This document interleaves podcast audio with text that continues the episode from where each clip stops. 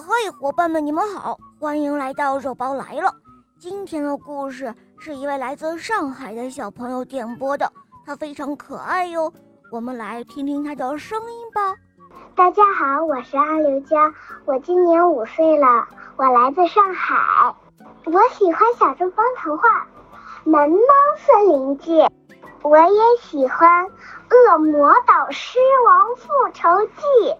我今天想点播的故事的名字叫做《海豚查户口》。小肉包，你是最可爱的猫咪，我也喜欢你的朋友小狼。好好，谢谢小伙伴也喜欢我，我就是小狼，我和小肉包也很喜欢你哦，对吧，肉包？哦，对的。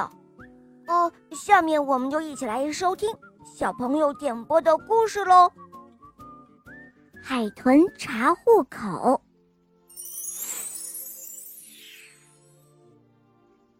海豚刚从水上公安学校毕业，被分配到了鱼类派出所担任户籍民警。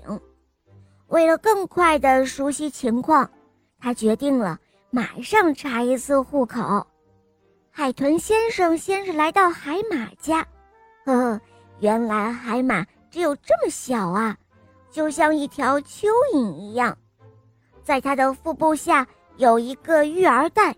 里面的小海马好奇地望着这一位客人，海豚心想：“哦，这一定是海马妈妈了。”于是他上前说道：“海马妈妈，我是新来的户籍民警，想查一下户口。”海马一边取出户口，一边笑着说：“呵呵，我不是海马妈妈，我是海马爸爸。”看到海豚惊讶的样子，海马接着说道：“我们海马都是由爸爸来承担抚育后代的任务的。每到产卵季节，海马的妈妈就把卵产到我的腹部的育儿袋里，让我来孵化。大约过十来天吧，小海马就出世喽。它们会从育儿袋里游出来，遇到危险又会躲进去。”哦。原来是这样啊！啊，海马爸爸，呃，实在是对不起了。海豚十分抱歉地说。离开了海马家，海豚又来到了琵琶鱼的家。一条胖胖的琵琶鱼迎了上来。海豚说道：“您是琵琶鱼爸爸吗？我是来查户口的。”“哦不，我是琵琶鱼妈妈。”琵琶鱼红着脸递上了户口，海豚感到很难为情，觉得自己太冒失了。他一边翻看着户口，一边询问说：“呃，请问，琵琶鱼爸爸在哪里？”琵琶鱼妈妈笑着说：“ 他在我的身上呢。”他指着自己身体一侧的一个凸起的肉瘤说道：“瞧。”我们从小就生活在一起，亲密无间，慢慢的就分不开了。海豚又开了眼界，查完了户口，他告别了琵琶鱼妈妈，下一站是黄鳝家。这一次，海豚接受了前两次的教训，小心翼翼地问道：“呃，你好，请问？”您是黄鳝爸爸还是黄鳝妈妈？哦，我呀，先做妈妈，后做爸爸。黄鳝神秘的说道：“哦哦，呃，别开玩笑了，怎么可能呢？”这一下，海豚可真是糊涂了。